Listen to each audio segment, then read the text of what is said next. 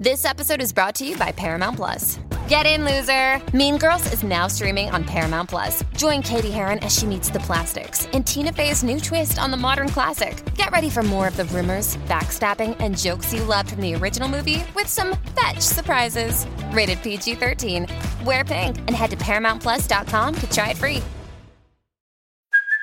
Hey, it's Kaylee Cuoco for Priceline. Ready to go to your happy place for a happy price? Well, why didn't you say so? Just download the Priceline app right now and save up to 60% on hotels. So, whether it's Cousin Kevin's Kazoo concert in Kansas City, go Kevin, or Becky's Bachelorette Bash in Bermuda, you never have to miss a trip ever again. So, download the Priceline app today. Your savings are waiting. Go to your happy place for a happy price. Go to your happy price, Priceline.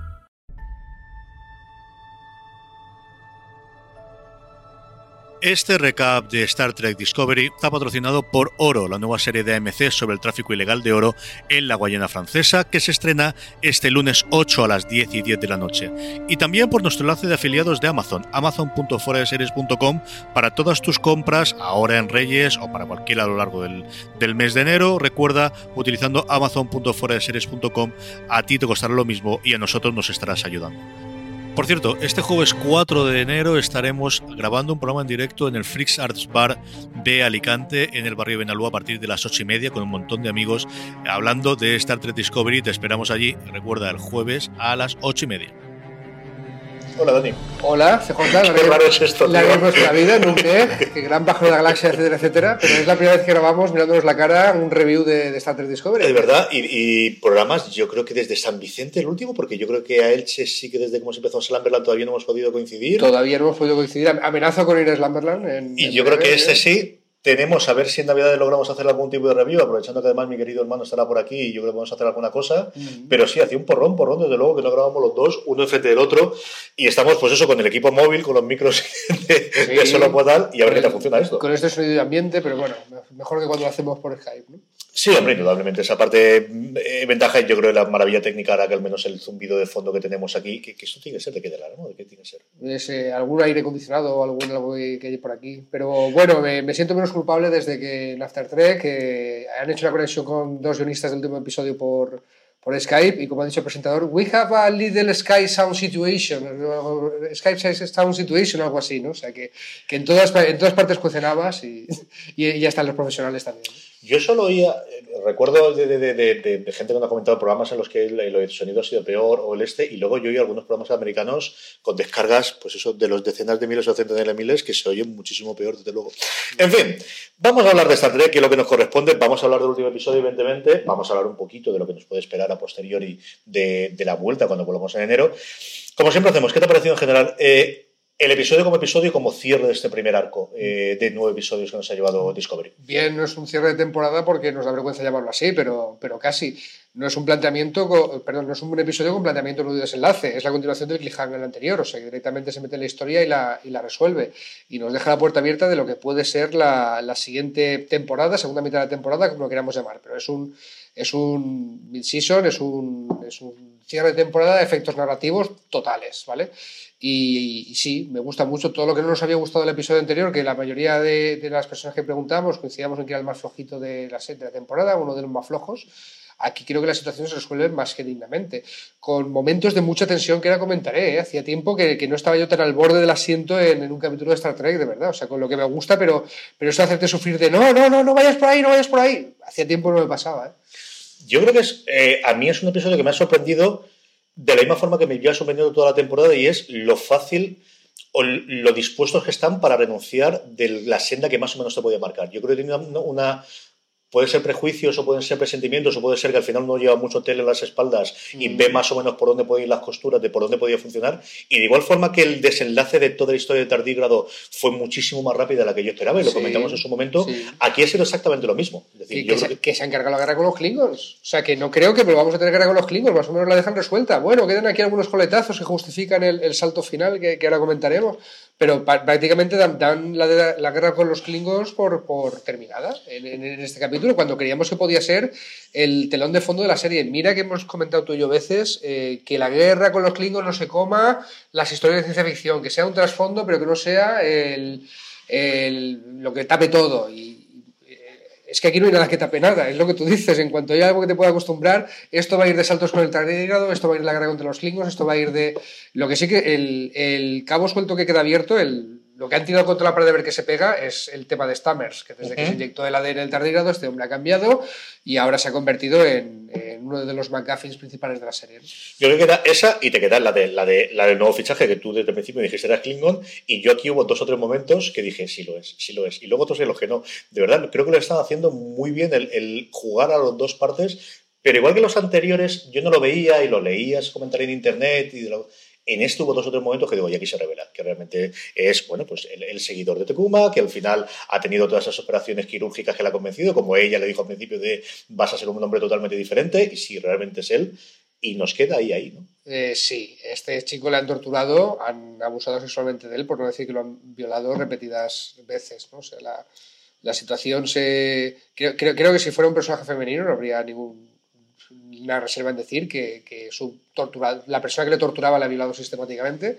El, queda un poco más abierto, pero realmente se ha producido un abuso de una persona que está en una posición de poder, que lo tenía, el, y los eh, cabrones de los guionistas lo que hacen es eh, coger a la persona que le ha causado los traumas, la persona que le ha torturado sistemáticamente, que abusa sexualmente de él durante casi un año, que estuvo encerrado en la celda con Mad, el, nos referimos al jefe de seguridad, por si no ha quedado claro, y, y, lo meten en la nave. Entonces, claro, le vienen todos los traumas, le vienen todas las historias, me voy a verlo a, a, la, a la, celda y ni siquiera el, el, haber tenido por fin un rollito, pasteleo eh, interesante con, con, el, con Burham le, le, salva de esto, ¿no? de, de, que le vuelvan todos los traumas. Es una, es una situación de desarrollo de personajes extrema, casi, y que, y que, te pone los pelos de punta. No es esto lo que me ha puesto los pelos de punta del episodio y debería serlo, ¿eh? o sea que, que, aún hay más. Cuéntanos, ¿qué es lo que, es lo que más te ha los pelos?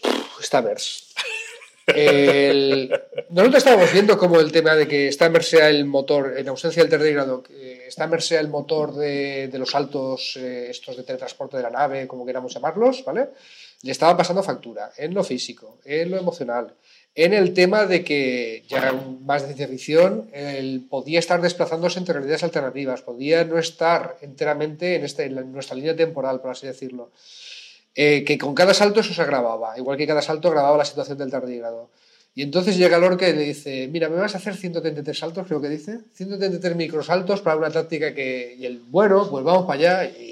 Y además los guionistas consiguen que el sufrimiento se te transmita, que digas no lo va a conseguir, que el médico que es su novio esté inyectándole cosas para que salga y te transmite el sufrimiento, el, equilibrio entre tengo que ser profesional porque la vida de toda la gente de la nave está en nuestras manos y, oh Dios mío, mi novio está sufriendo, lo que quiero sacarle de aquí, no meterle más cosas para que siga.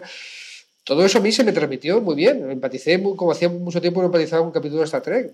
No sé si tuvo que ver una tontería que en vez de verlo en un dispositivo móvil como la vida me obliga ahora, fue un día que pude parar y verlo en la tele con los niños dormidos y tal, y yo estaba yo sentado en el borde del asiento, ¿eh? de, de, de, verdad. Y cuando acaba el eh, los saltos, ya ha acabado la guerra con los Klingons, ya lo han conseguido, para bienes, vamos a la ceremonia que nos da la medalla, dicen, oye, que para ir un poquito más rápido y para evitar posibles naves que queden por ahí, ¿por qué no hacemos un salto más? Y ahí es cuando dices, ¡No! Eso es como cuando en una película de terror alguien dice, oye, ¿por qué no estamos en la casa de cantada? Peor, peor que cuando estamos en la casa de cantada, es cuando ya has derrotado al fantasma, cuando ya has derrotado a los monstruos, eh, dices, ¿por qué no hacemos? ¡No! ¿Dónde vas? Vete, vete, a tu casa a dormir, vete a comer palomitas, vete a ver la tele con, con tu novio, joder, acurrúcate una mantita, lo que sea, bro.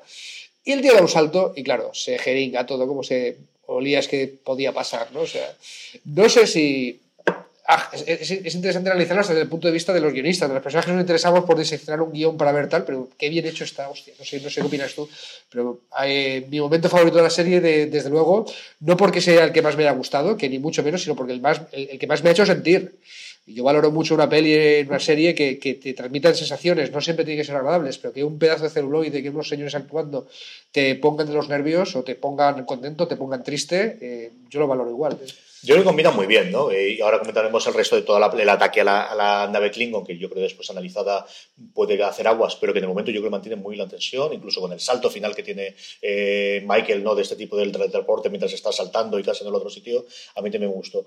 La parte de Stamets es que le está muy bien. Es un tío que a mí me ha sorprendido, que ha sido ahora más conocido desgraciadamente por todo el tema de, de Kevin Spacey y de... La actualidad. Era un tío que era conocido en su momento y fue conocido por Rent, pero yo es cierto que es una película que en su momento no vi y era muy conocido en el mundo de Broadway pero es un tío que, que cuando el personaje te lo introducen inicialmente, no sabes, te lo plantean mucho como antagonista del protagonista. Te cae y mal. model- Y, y te está, eso. está hecho al principio que te caiga mal. Y yo creo que es el mejor arco en cuanto a cambiarte el sentido y el, el- es decir, en el, personaje, en el episodio que yo creo que es el que más nos ha gustado a la gran mayoría de la gente, que es el séptimo, el de los, el del día de la marmota continuo, de es un- bueno y el, todo el arco en general que tiene de toda, de toda la, la serie, ¿no? De estos nueve episodios, yo creo que es un personaje va muchísimo más. Y si, si te fijas, ha, ha habido un buen, buen arco de personajes. Ninguno es el mismo que al principio de la serie. Quizá la. eh, se llama Tilly, nunca me acuerdo, la compañera de. Yo creo que un episodio de ella.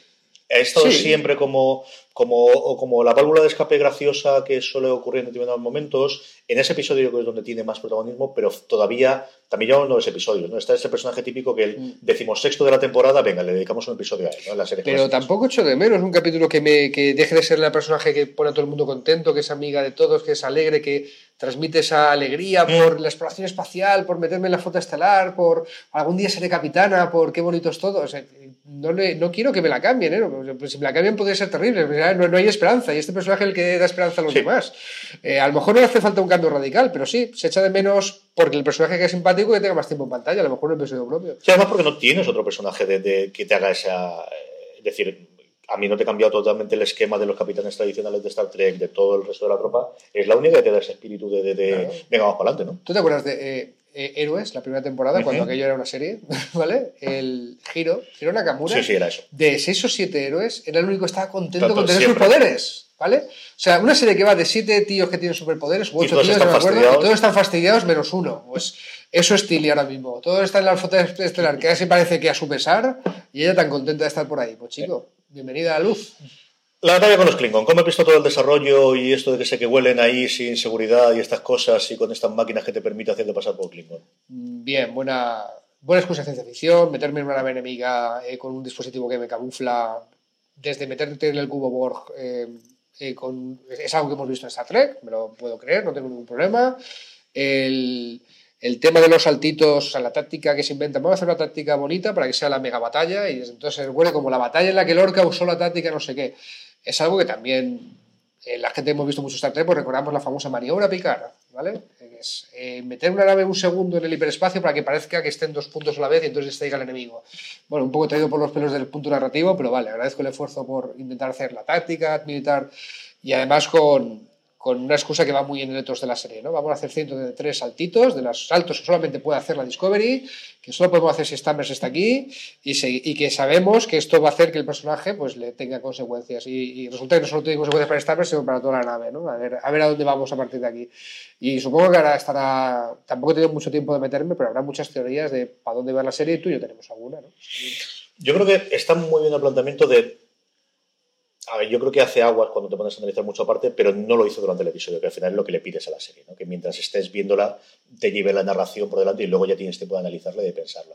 Yo creo que está muy bien hecho el que los saltos tengan, como dices tú, la escena de Stammet, porque te tiene pegado ahí en medio y te olvidas de todo lo que ocurre más allá de los efectos especiales. A mí es que me flipa cuando la Discovery da los saltos, es un, es un efecto que me, que me maravilla.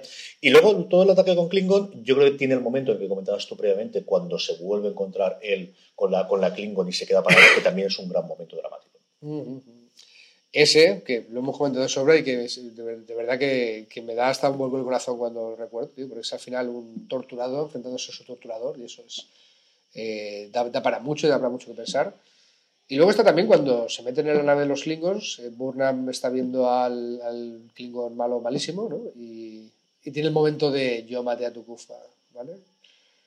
que te hace ver todas las dimensiones que tiene el personaje de Michael Burnham, ¿no? O sea, es eh, la humana criada entre vulcanos, eh, que a veces pongo la lógica, que he tenido que enfrentarme a mi capitana, bla, bla, bla, bla, y además aquí es el, badass, el motherfucker, el, cuidado conmigo, el pateaculos. ¿eh? O sea, es- tiene ese momento de, de qué pasa aquí como, que- como si fuera el héroe de acción musculoso de cualquier película Sí. de estas, ¿no? De la frase lapidaria de decirse al malo de cuidadito conmigo y hacer que el otro se, se cague y tenga en la lucha brazo partido y, y gane el bueno. Sí, yo creo que es el momento ese de qué necesito aquí. Necesito cabrearle para que me deje el tiempo que todavía necesito para que mi bicho pueda hacer todavía las señales.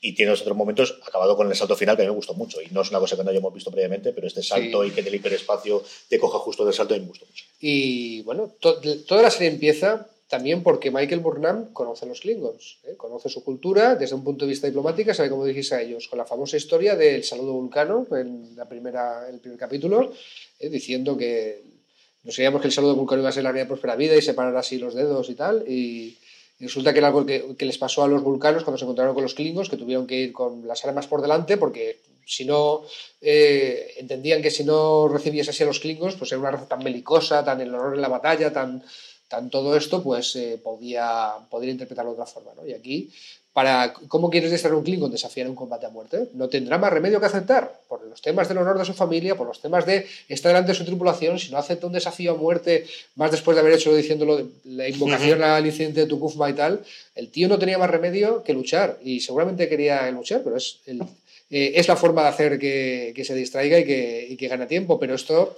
pues también eso es una muestra de conocimiento de la cultura Klingons por parte del personaje, de Michael Barnum. Es totalmente coherente con, con, todo lo que, lo que sabemos de los Klingons los muy trekkies y con todo lo que nos ha enseñado esta serie de Michael. El programa de hoy está patrocinado por Oro, la nueva serie de AMC sobre el tráfico ilegal de oro en la Guayana francesa. Se estrena el lunes 8 a las 10 y 10 de la noche. La serie, que ya está renovada para una segunda temporada, nos cuenta las andanzas de Vincent, una estudiante de geología enviado a la Guayana francesa para trabajar como becario en Cayenor, una empresa especializada en la extracción de oro. Su espíritu aventurero y gusto por el peligro le empujan a asociarse con el padrino del oro, Antoine Serra. Vincent cree haber descubierto el paradero de la mítica beta Sarah Bernhardt pero necesita la infraestructura de Serra para extraer el oro. Tienes toda la información sobre la serie en oro.fueradeseries.com. Y recuerda que se estrena este lunes 8 a las 10 y 10 de la noche. Yo creo que más o menos el episodio lo tenemos repasado. Vamos con el final. Eh, yo tengo curiosidad, supongo en cuestión de un año o así sabremos si este era el final que tenía planteado en su momento eh, Fuller. Eh, Fuller cuando creó la serie se lo tenía con final de temporada, lo tenía con como este final de, de, media temporada, pero tiene un sabor total de final de temporada, de una cosa que nos ha acostumbrado mucho de Walking Dead ahora, de tenemos una temporada partida en dos y en cada uno de los trozos tenemos un final. ¿Es un salto espacial o también temporal? También?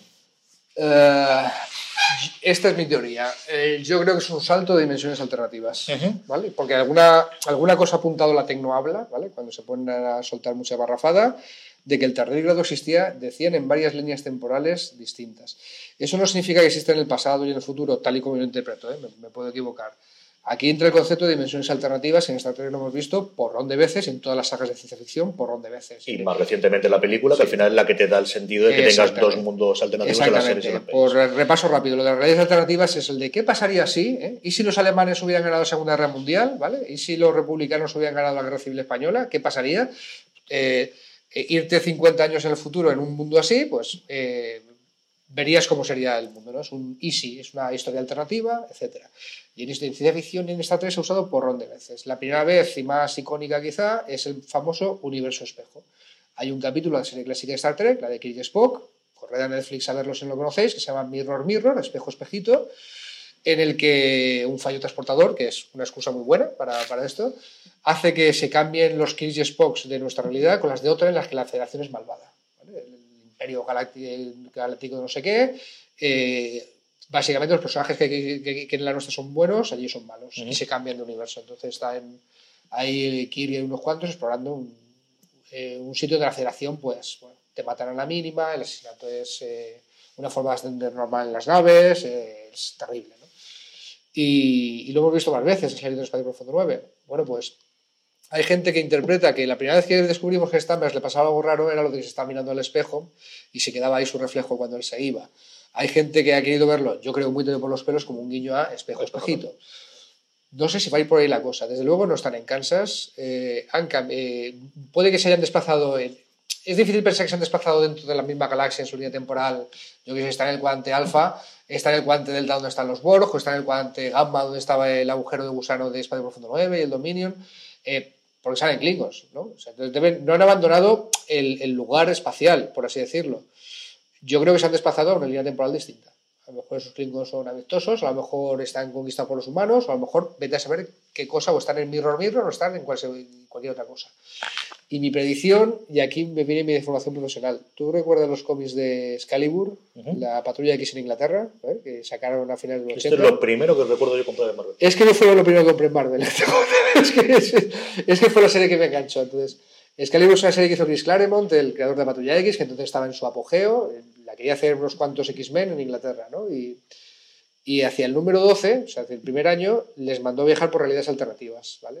De mogollón de historias. No dejaban Inglaterra, ¿vale? Estaban en Inglaterra, pero cada vez intentando volver a la suya, iban saltando, saltando, saltando. Mira, ahora llegamos una que es como Alicia en el País de las Maravillas. Mira, ahora llegamos una en que los soviéticos dominan todo. Mira, ahora llegamos una en que los nazis dominan todo.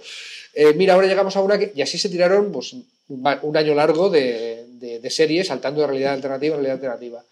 Y algo me dice que puede ser lo que sea el resto de la temporada. Vamos a ir saltando, saltando hasta que lleguemos a casa o algo así. Podría ser. Y, da mucho juego a los guionistas, ¿eh? Venga, ahora vamos a ir a una realidad alternativa en la que, no sé, ¿vale? En que los humanos sean de color azul, o en la que la federación es malvada, o en la que los klingons controlaron todo. Vete a saber. O sea, te puede dar mucho juego. No sé si puede ser esto por donde vamos. Yo creo que de luego tienes algo más que el- nos hemos perdido en la galaxia y tenemos que volver a casa porque ya tuvimos siete temporadas de Voyager y yo Sí. creo que, hombre, te queda para uno o dos episodios graciosos, pero poco más. También es cierto que creo que trato de pensar una cosa que les permita sostener toda la serie cuando la serie lo que me está demostrando es que las ideas le duran para dos episodios y luego la descartan. Eh, sí, Entonces, esa sí. es la que no sé exactamente. En cualquier otra sería la premisa que le daba Voyager y te sirvió para siete años y aquí a lo mejor son para dos años. Sí que creo que al final la, parte de las dimensiones, y más aún con el tipo de, saltos que está haciendo la, la, la Discovery con lo que os ha contado, estoy muy en la línea de que cuentas tú. Lo que no sé es para cuándo nos va a dar. De los ocho episodios que Ya no, no me atrevo, segunda. no, me atrevo, no me atrevo a hacer una predicción por lo que tú dices. Uy, mira el tardígrado, esto va a ser para siempre. No. sí, sí, sí, sí, sí. No, no se casan, no se casan con mucha Sí. idea o están probando. Es una frase tuya que me encanta, lo de tirarlas contra la pared a ver cuál se pega. Eso lo se da muy bien. Y bueno, yo creo que podemos hacer un poquito de, de repaso de qué nos ha parecido ahora de, de- a vista de pájaro. Aparte de que intentaremos hacer un review de cara cuando se extienda la nueva temporada, un poquito hablando de todo. ¿Cómo has visto estos nueve primeros episodios, Dani? Yo creo que tienen todo lo que les. No, no, no es mi serie favorita de Star Trek todavía, y todavía quiere decir que puede serlo, pero me ha dado todo lo que le pedía. Todo lo que le pedía. El equilibrio entre que nos guste a los que tenemos mucho Star Trek en el cuerpo y a los que no se vienen a acercar nunca a la serie. Lo que más me gusta lo que está pasando con Discovery es muchísima gente que no se ha acercado a, a Star Trek ni a tocarla con un palo, que está viéndolo, que sabe que me gusta y me lo comenta y, y se está enganchando con una serie de Netflix más. ¿vale? Sí, estaría, claro, a mí me gustaría que eso le despertara curiosidad por, por el resto de Star Trek, que entiendo que es un monstruo enorme, pero para eso estamos gente como tú y como yo para filtrar y, ya haremos alguna recomendación al respecto. ¿no? Eh, todo lo que he ido diciendo en los episodios contigo, el, que por favor fuera, tuviera naturaleza episódica, que tuviera una historia de ciencia ficción por capítulo. Esto es lo que puede estar, eh, lo que tiene más margen de mejora desde mi punto de vista, ¿vale?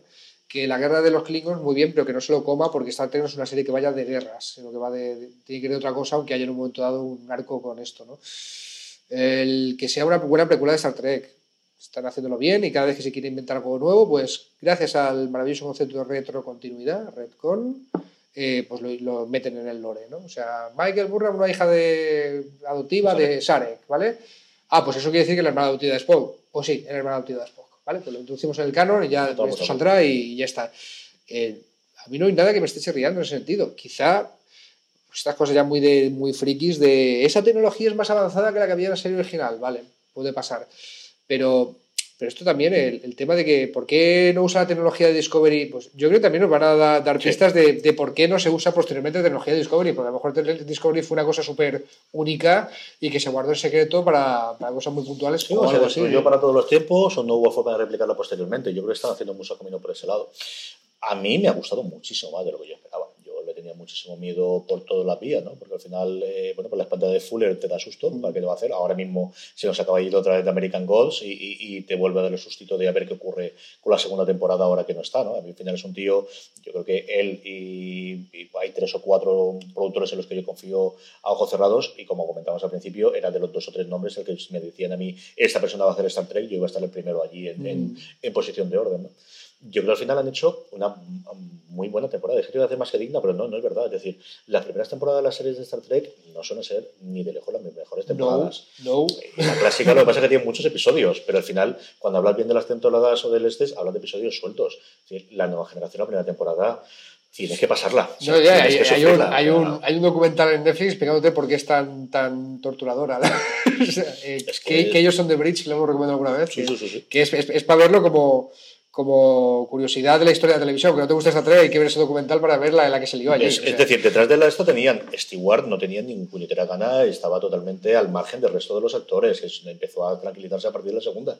Y los episodios buenos, buenos de la nueva generación, hombre, yo creo que desde luego el, el- el final de los de la tercera temporada y luego mitad, por la cuarta, la quinta, la sexta, ¿no? cuando ya cogen la ritmo. Vale, estoy preparado para afirmar que es la primera temporada de esta trek que más me ha gustado. Al menos los nueve primeros episodios, yo no te recuerdo ahora cómo fue Espacio Profundo 9, más que Voyager segurísimo, más que la nueva generación segurísimo. Yo creo que de- en resumen de los nueve episodios, yo creo que sí. Sí, sí, sí. sí Creo que no han llegado a las alturas de episodios memorables del resto de las series, también es cierto. Sí, no hay un... No hay un entre dos mundos, ¿no? Desde quedarte Sí, no hay un Darmok, no hay un Lobo con ambos mundos, hay un- no, hay un, no hay un pelotazo. de la luz, o- es decir, yo creo que eso a día de hoy no lo tenemos, que llevan nueve episodios. Pero yo creo que los primeros nueve sí. yo Creo que vamos, la gente va a recordar el del, de estos nueve, va a recordar el bucle temporal El séptimo, sí. como el más destacable, pues el del bucle temporal. Mm. El seguro, seguro. Sí, pero es una buena premisa, pero muy bien implementada. Tiene las dos partes, ¿no? Desde ser una, una idea clásica de ciencia ficción que a estas alturas que te siga sorprendiendo, pero lo hacen muy bien. es que lo hacen muy bien. Bueno, que, que- que- que queremos más. Sí. ¿no? Que queremos más. Indudablemente. Eh, y nada, el resto de cosas que tenemos, pues de aquí hasta enero, como os digo, vamos a intentar hacer un review que publiquemos justo antes de cuando, de cuando entre la nueva temporada para hablar un poquito y de, de preparatorio. A ver si ahora que está Don Carlos y Jorge por aquí pudiésemos ajustar la cosa y lo grabamos para entonces, lo dejamos pendientes. Y tenemos luego la novela, a ver si nos ponemos y nos animamos y hacemos alguna cosa. Y Dani, tú también querías que hiciésemos alguna cosa de recomendar episodios ahora de cara a las Navidades del resto de las series clásicas para Sí. que la gente pueda ver, ¿no? Sí, pero bueno, si, vi- si viene el trío de la benzina, seguro que el del trío Calavera, eh, seguro que ellos también quieren aportar. Seguro que, que Don Carlos y Jorge también tienen su episodio favorito de la nueva generación, su episodio. Y quizá yo voy a intentar hacerlo con. sí, este es mi episodio favorito, pero podría ser algo que vea alguien en pelotas, sin saber nada de Star Trek, así suelto. El, a ver, Star Trek es una- eh, las series de Trek en general son muy buenas para ver episodios sueltos, ¿eh? porque son de, de antes de que se, de la época Perdidos, de que se estilizara el arco argumental y, y antes de HBO Sopranos. O sea, son de cuando las series eran el episodio de la semana y ya está.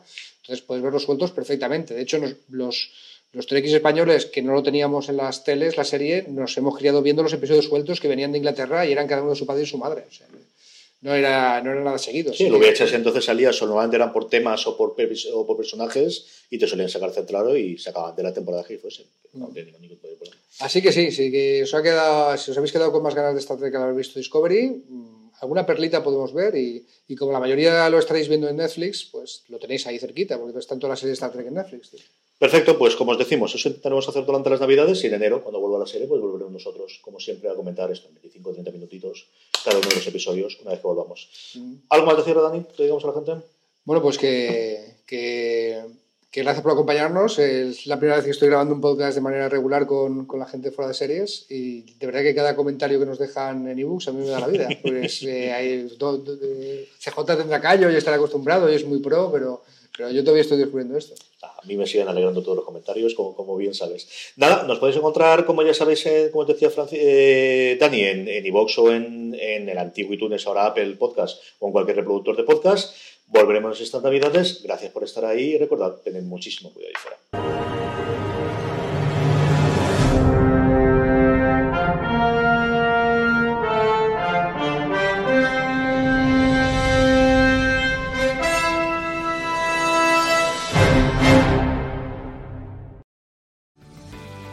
This episode is brought to you by Paramount Plus. An unlikely friendship begins in the Paramount Plus original movie Little Wing, starring Brooklyn Prince with Kelly Riley and Brian Cox. Reeling from her parents' divorce, Caitlin steals a valuable bird to save her home, but instead forms a bond with the owner, leading to a new outlook on life. Little Wing, now streaming exclusively on Paramount Plus. Head to ParamountPlus.com to try it free. Rated PG 13.